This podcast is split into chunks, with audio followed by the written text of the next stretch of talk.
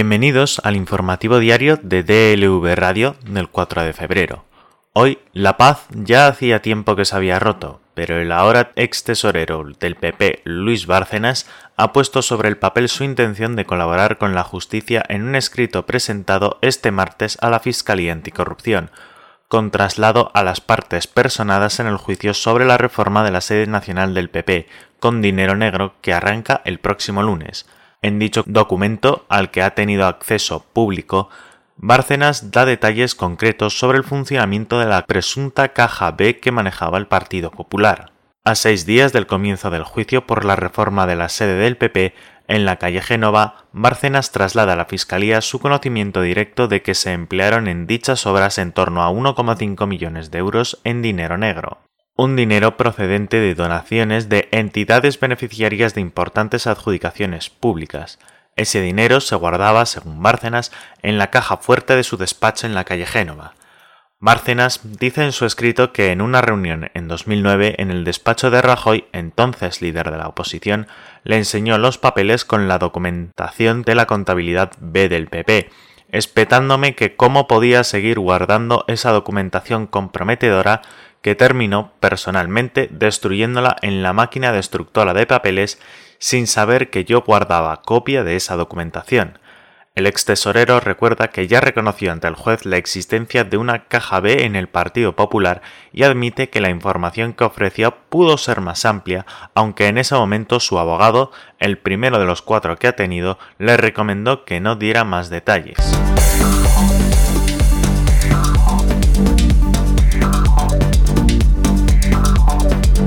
La gerente del equipo médico del Centro Hospitalario Príncipe de Asturias de Alcalá de Henares, Dolores Rubio, ha pedido que se trasladen pacientes al Hospital de Emergencia Isabel Zendal por la falta de profesionales, ya que muchos fueron derivados a ese hospital según ha recogido la cadena SER, pero muchas de las personas ingresadas se niegan a trasladarse al centro, por lo que Rubio ha reclamado que les retiren el teléfono móvil para impedir el contacto con sus familias y que sean influenciados para no acudir al centro de pandemias de Valdebebas.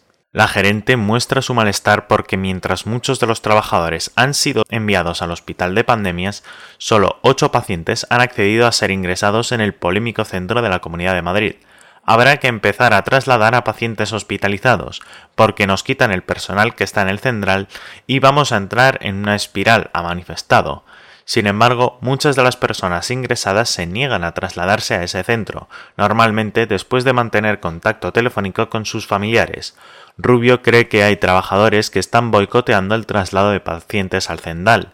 Alguien está boicoteando eso porque si el paciente dice que sí y al cabo de cinco minutos entra un auxiliar o entra no sé quién y resulta que el señor dice que no, a ver qué está pasando, expresaba pero los compañeros de la gerente le han comunicado que los pacientes suelen negarse a ir al centro de pandemias después de hablar con sus familiares, por lo que Rubio le ha pedido que les retiren el móvil para no ser influenciados por sus familias.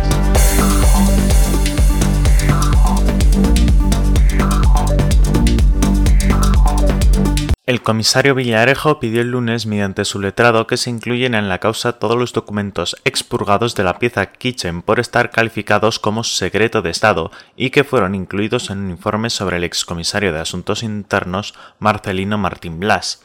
Sin embargo, como ya informó el diario público, esos audios y denuncias estaban directamente relacionados con lo que el policía José Villarejo calificó de Operación Cataluña en varios juzgados y por escrito antes de que se abriera la causa Tandem.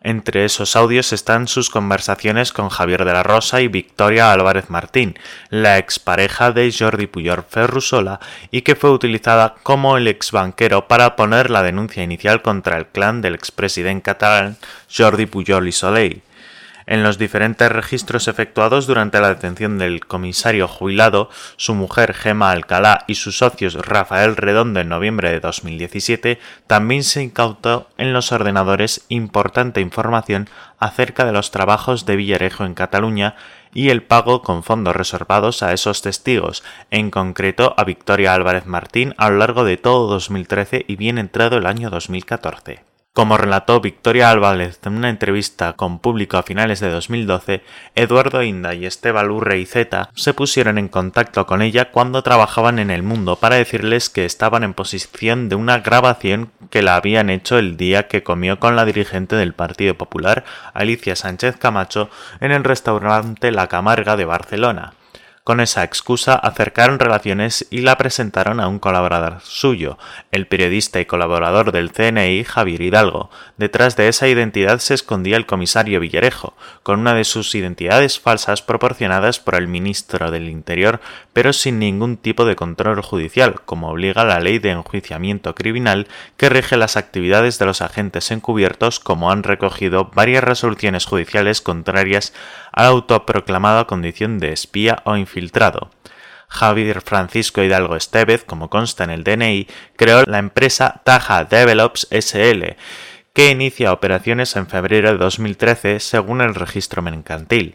El primer gasto que aparece en el nombre de VAM, Victoria Álvarez Martín, es del 14 de enero de 2013, una vez a Zaragoza y se encuentra dentro de la carpeta Taja, que a su vez incluía la subcarpeta Hidalgo Comunicación que guardaba Gema Alcalá en su ordenador. Entre la cantidad de viajes que guarda destaca uno en concreto, viaje Londres Javier Hidalgo, ciudad a la que viajó junto a la exnovia de Jordi Pujol Ferrusola en busca de su gestor fiduciario Herbert Rainford Towning.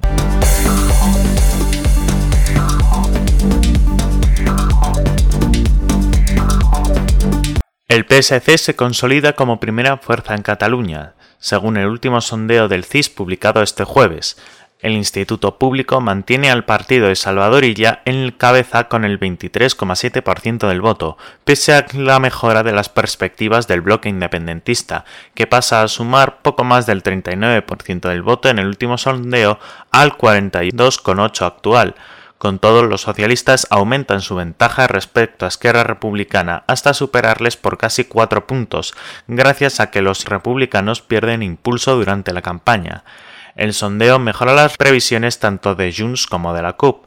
El estudio sitúa a los de Laura Borràs en el 14,6% del voto, dos puntos más que hace dos semanas, mientras que para los anticapitalistas pronostica un aumento de casi un punto, hasta el 6,8% del total. También el PDCAT se dobla hasta el 1,5% de electores, que sin embargo le dejaría fuera en representación. Tal y como ocurrió hace ya dos semanas, el sondeo coloca en Común Podem por delante de Ciudadanos, pero ahora incluso dota a la formación de Jessica Albiac una mayor ventaja, situándola en cuarto lugar con un 8,9% del voto.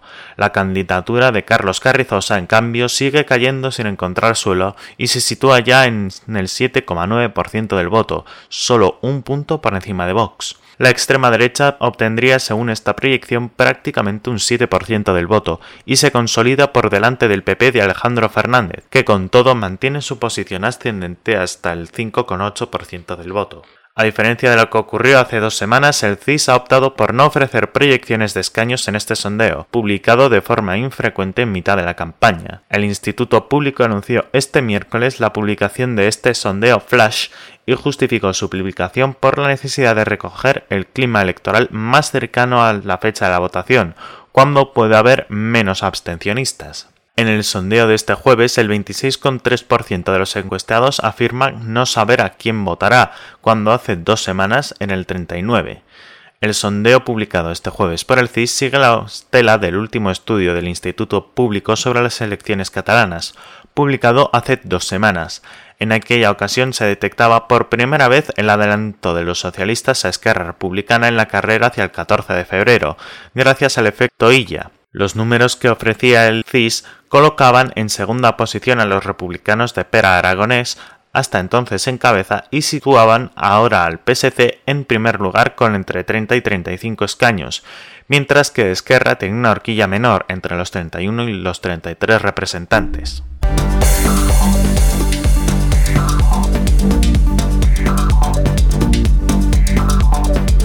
La jueza del Juzgado de lo Penal número 6 de Sevilla, Eva María Medina Zamora, ha decidido suspender la pena de nueve meses de prisión contra María Salmerón mientras se resuelve la petición de indulto que ha formulado. Con este auto, fechado el pasado 28 de enero, pero dado a conocer a las partes este mismo miércoles, la jueza levanta, al menos provisionalmente, la petición de entrada en prisión que pesaba sobre esta madre que desde noviembre le notificaran el plazo de 15 días para entrar en la cárcel.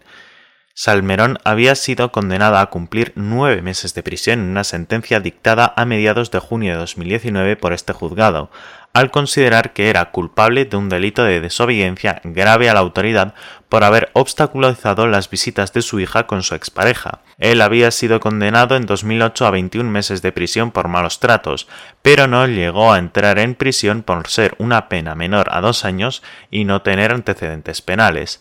Desde hace casi dos décadas, Salmerón se encuentra en una encrucijada judicial en la que ha precisado de tres indultos por parte del gobierno para evitar su entrada. Incluso en 2015 el entonces presidente Mariano Rajoy le entregó un reconocimiento por su lucha en pro de los derechos de las mujeres, pero ni este reconocimiento ni los perdones del Ejecutivo han conseguido frenar las constantes denuncias que recibe por parte de su expareja. Su hija, hoy mayor de edad, lleva años manifestando que no quiere ver ni tener contacto con su progenitor, una sentencia de 2014 finalmente reconoció el derecho de esta menor a no tener contacto con él si así lo decidía o a tenerlo cuando y cómo ella decidiera. Sin embargo, los supuestos incumplimientos de Salmerón anteriores a esa sentencia siguen manteniéndola en un limbo judicial constante.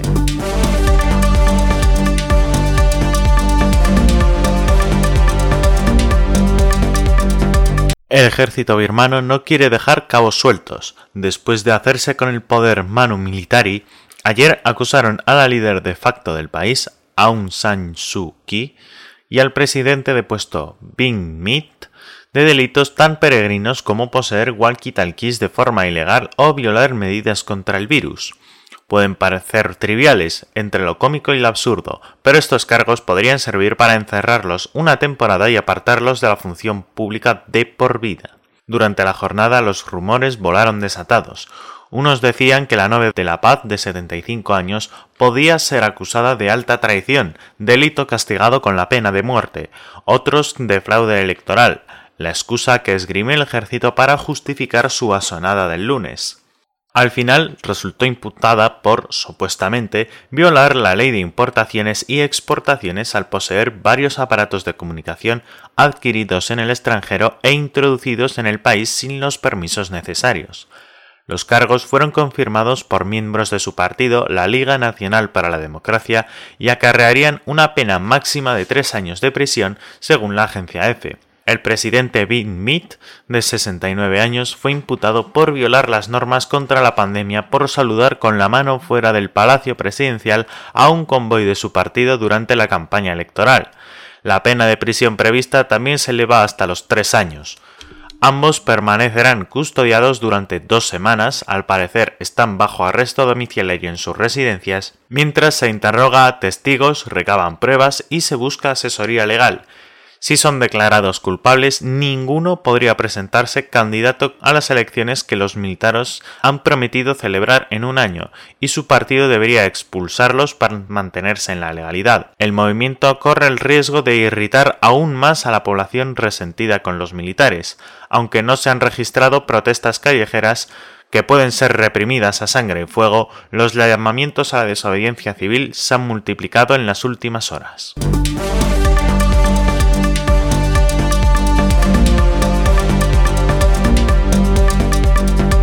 La primera impresión de la presidencia de Joe Biden no es positiva ni para Turquía ni para Israel, de manera que no sorprenden las recientes publicaciones que apuntan a que el presidente Erdogan y el primer ministro Netanyahu podrían restablecer su vieja alianza para hacer frente al nuevo inquilino de la Casa Blanca. Transcurridas más de dos semanas desde que asumió el poder, Biden no ha levantado el teléfono para llamar a ninguno de los dos. Tanto Erdogan como Netanyahu tienen entre ceja y ceja un cambio de aires que podría crearles problemas, la preocupación de la nueva administración por el respeto a los derechos humanos. Aún es pronto para saber hasta dónde Biden va a defender los derechos humanos, si lleva el asunto hasta sus últimas consecuencias o si incluso sin llegar a las últimas consecuencias, Erdogan podría sufrir una fuerte presión en su política exterior e interior, mientras que Netanyahu tendría que rendir cuentas sobre la brutal ocupación del espacio palestino. Durante la campaña, Biden llamó dictador a Erdogan, el presidente turco fue uno de los últimos en felicitar a Biden por su victoria en las elecciones de noviembre. Netanyahu también se retrasó, pero pronto solicitó una conversación telefónica que Biden no atendió, hechos que revelan que no será fácil el futuro inmediato de las relaciones entre los dos mandatarios. En Ankara están preocupados con los nombramientos. Un ejemplo es el del flamante secretario de Estado Anthony Blinken, quien hace unos días se refirió en el Senado a la Turquía de Erdogan en los siguientes términos. La idea de que uno de nuestros socios estratégicos esté en realidad en sintonía con uno de nuestros competidores estratégicos, Rusia, no es aceptable. La victoria de Biden y los nombramientos sugieren que Erdogan va a estar atormentado y que la línea directa de comunicación que tenía con Trump se ha cortado. Eso significa que Ankara tendrá que modificar la mayor parte de las políticas que ha aplicado durante los últimos cuatro años, si bien es cierto que Washington deberá andar con cuidado para no perder a ese socio tan importante.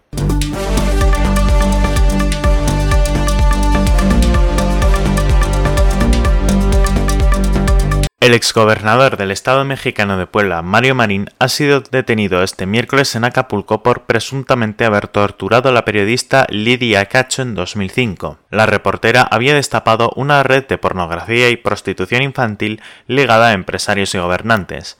Marín llevaba huyendo de la justicia desde hace casi dos años, después de que en abril de 2019 una jueza emitiera una orden de arresta contra cuatro personas, el exgobernador, el empresario José Kamel Nazif, el ex jefe de la Policía Estatal Adolfo Caram y su director judicial Juan Sánchez. La activista Lidia Cacho fue detenida en diciembre de 2005 por una decena de policías que, sin contar con una orden de detención, la trasladaron de Cancún a Puebla en un vehículo propiedad de Nazif, empresario de la industria textil. Durante el viaje por carretera de Cancún a Puebla, que duró 20 horas, Cacho fue torturada física y psicológicamente, además de sufrir tocamientos e insinuaciones sexuales y ser amenazada de muerte de manera verbal y física. Nazif era, junto al también empresario Jan Sukar Kuri, uno de los principales señalados en el libro dedicado a la investigación del suceso titulado Los demonios del Edén, en el que la periodista denunció una trama de pornografía y prostitución infantil. El libro de Cacho destapaba una red de trata de niños que eran explotados sexualmente, en la que celebraban fiestas en las que traían a gobernadores, senadores y empresarios para explotar sexualmente a niñas y niños de entre 4 y 13 años, según ha explicado la propia periodista. A raíz de la investigación del caso se reveló una conversación entre Marín y Nazif, que se refería a él como el gober precioso, en el que el exgobernador le decía al empresario que le prometía darle unos coscorrenes a la vieja cabrona en referencia a la periodista.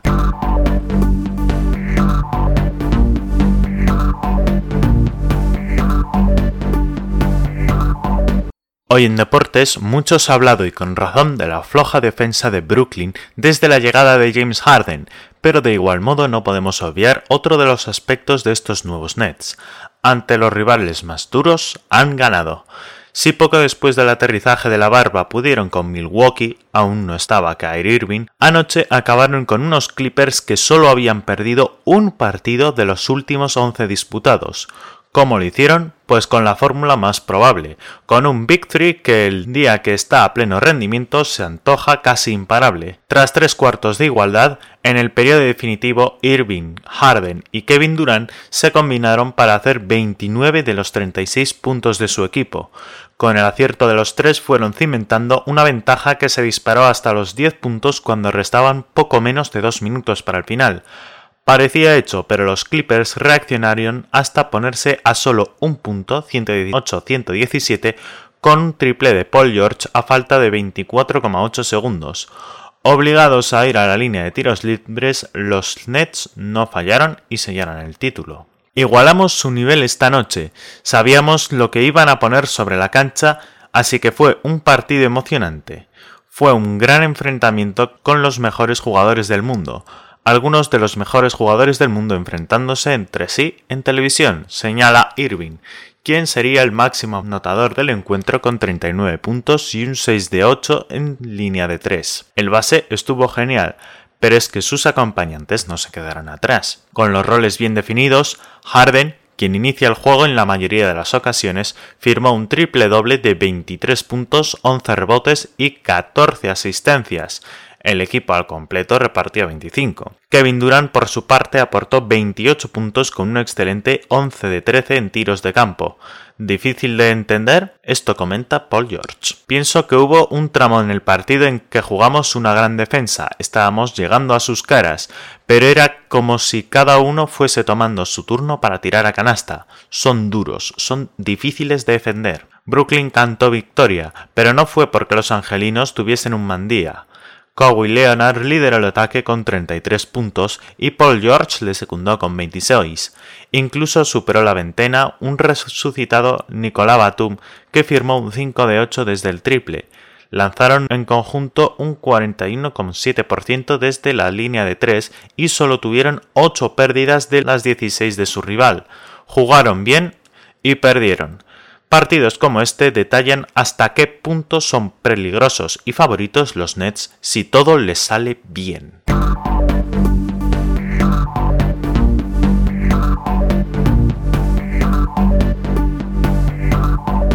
Y en la previsión meteorológica la presencia de un centro de bajas presiones en el suroeste de la península provocará de nuevo cielos nubosos y precipitaciones en Canarias, que irán acompañadas de tormentas y que serán localmente fuertes en el norte de las islas, pudiendo ser además persistentes. También en la península predominarán los cielos nubosos o cubiertos con precipitaciones acompañadas de tormentas ocasionales menos probables hacia el este, no esperándose que afecten al extremo oriental, donde estará poco nuboso o con intervalos nubosos, al igual que en Baleares. Las precipitaciones serán más intensas en el tercio oeste peninsular, donde no se destaca que lleguen a ser localmente fuertes, siendo además persistentes en Asturias, Cantabria, vertiente sur del sistema central occidental. Cota de nieve en la cordillera Cantábrica Occidental 1200 a 1600 inicialmente, bajando a 1000-1200. En Canarias en torno a unos 1500 metros. En el resto de zonas de montaña por encima de 1800 posibles bancos de niebla matinales en zonas del área mediterránea, posibles calimas en el este peninsular y Baleares, temperaturas en descenso en Galicia, Cantábrico, Andalucía y Canarias y en ascenso en el centro peninsular, pocos cambios en el resto. Serán más bajas de lo habitual para la época en Canarias y más altas de lo normal en la mitad este peninsular, siendo significativamente elevadas en Baleares, viendo de componente norte en el noroeste peninsular y Canarias y de componente sur en el interior de la mitad sur y en Baleares y de componente este en el resto de la área mediterránea, rolando a componente oeste en el litoral sudeste e intervalos de tiempo fuertes en Canarias y litoral de Almería. Y así concluimos el informativo diario de DLV Radio del 4 de febrero. Les esperamos mañana.